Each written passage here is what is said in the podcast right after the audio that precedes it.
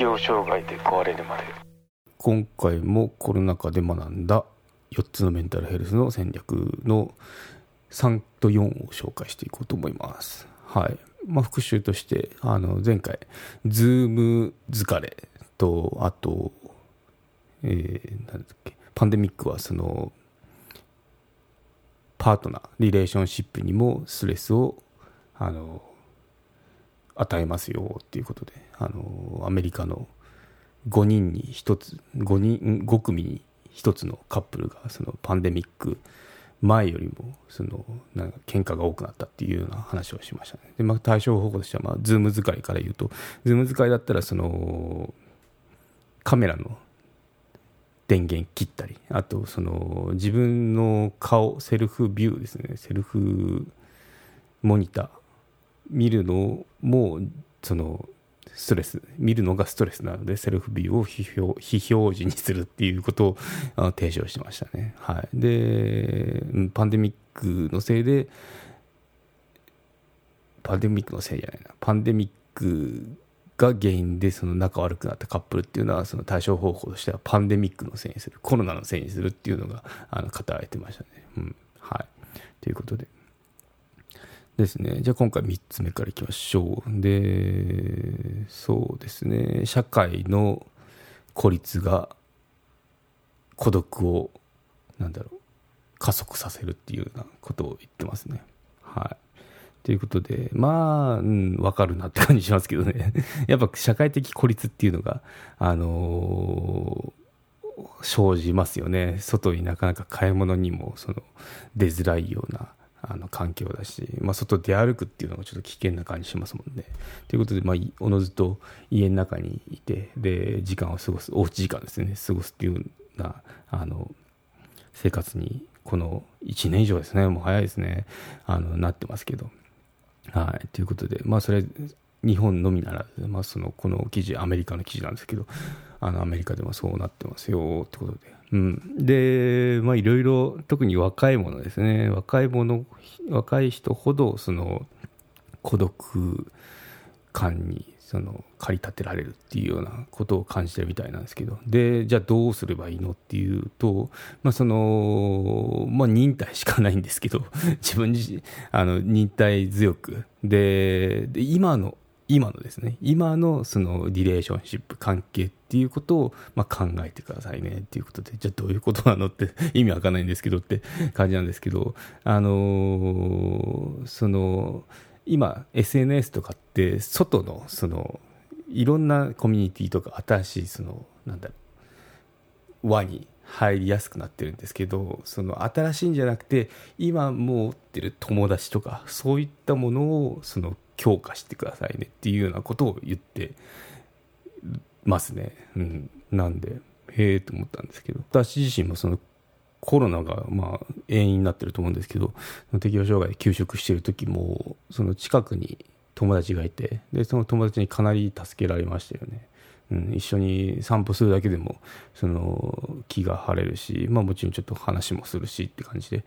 あの助けになりましたね。なんでその今までのその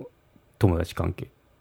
まあ、友関係性ですね。っていうのをまあその強化することっていいよねっていうのは思いました、うん、またそうするとその向こうも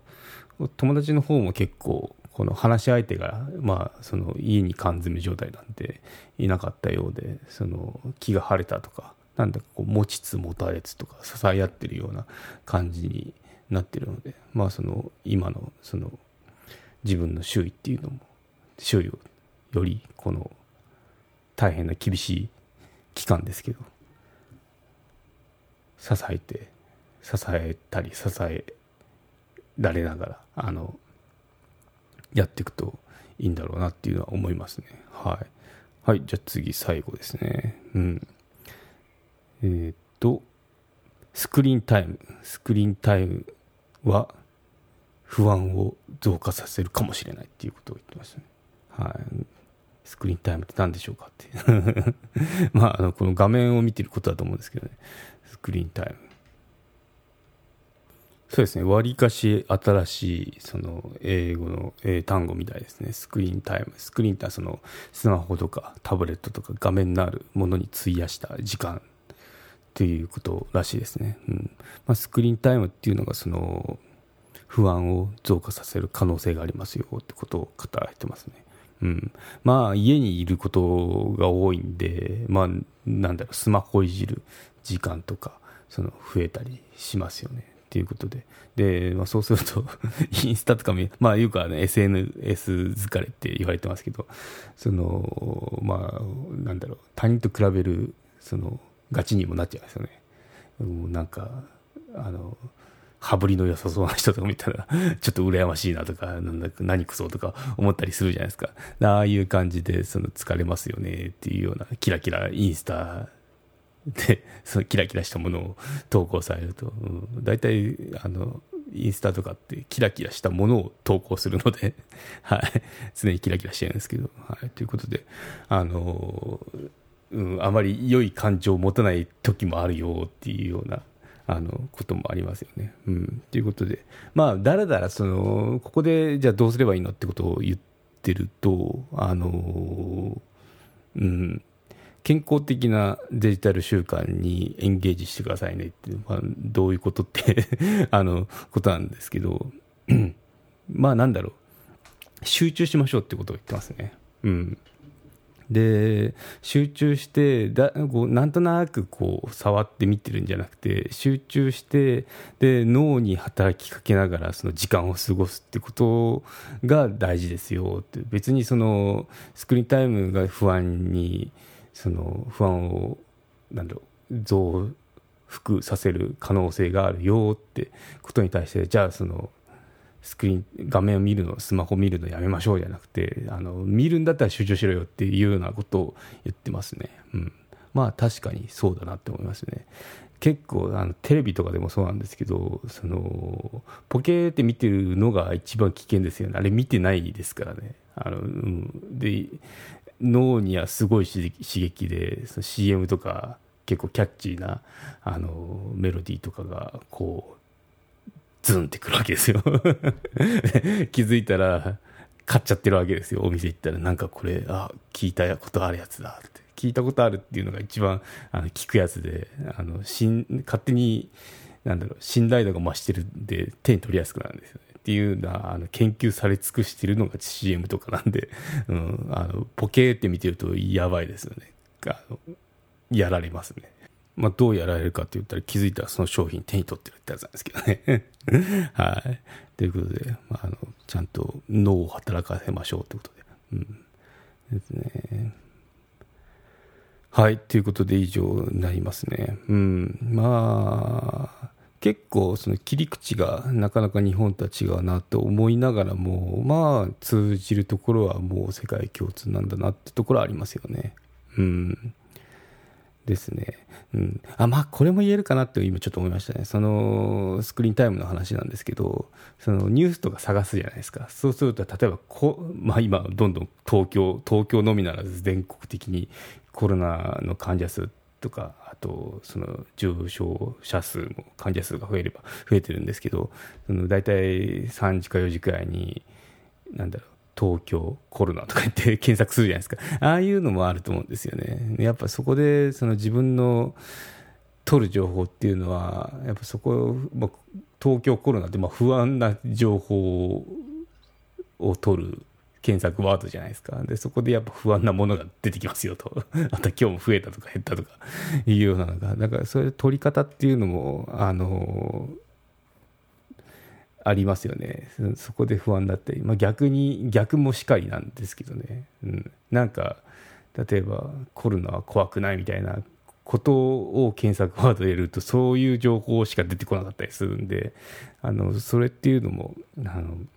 情報いかに情報を取ってくるかっていうのはあの気をつけた方がいいですよね。やっぱこう自分に都合のいいテレビってこう一方的にあのテレビ局が思ってるようなテレビ局っていうかまあ広告のしか分かんないですけど思ってるような情報をこう一方的に流すやつなんですけどそのスマホでこっちから検索しないと出てこないっていうようなタイプのメディアっていうのは自分にとっていろいろ情報出てくるんですけど自分にとってその欲しい情報しか出てこない都合のいいその情報とかあとこう心地よいと思える情報しかあの出てくまあ、自分が取ってるわけですからね。出てこないっていうのは危険ですよね。なんかまあまんべんなくこの反対の意見もこう取りながらっていうのが良かったりするんですけどね。はい。ということでうん。まああの適度に距離を置きながらあのまだそのワクチンワクチンもだいぶあの私も今週今週っていうかもうこの放送してる時は打った後かな。うん、打った後ですね、になってるんですけど、2回目接種し終えてるんで、うん、だいぶその、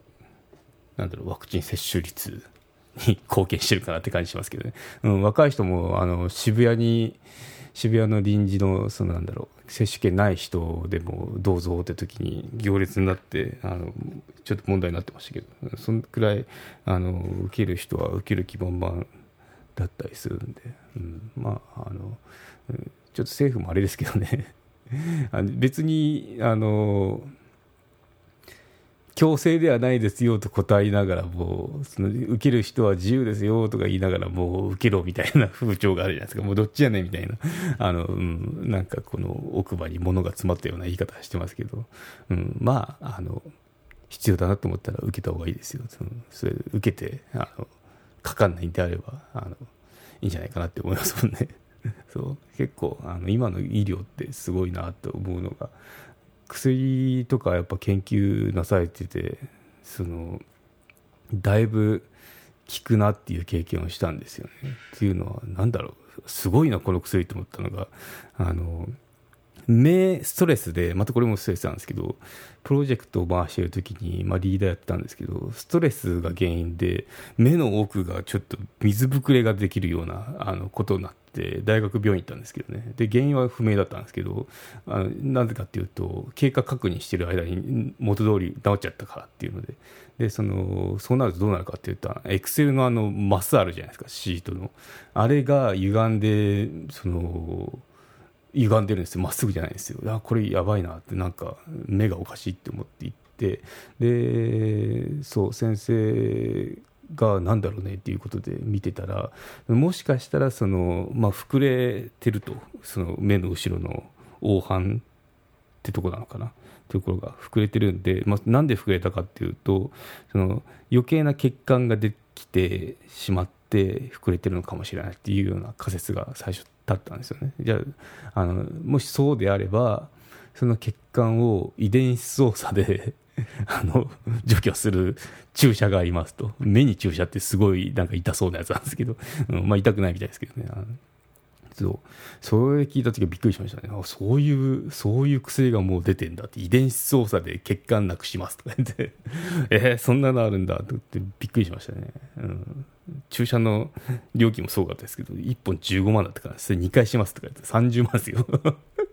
まあ、あの、高額医療効くんで、あの、金銭的なあれは、その、心配はいらないんですけど、そこまで医療ってきたんだ。遺伝子操作で治しますよって。すげえなって。そう、なんで、あの、うん。まあ、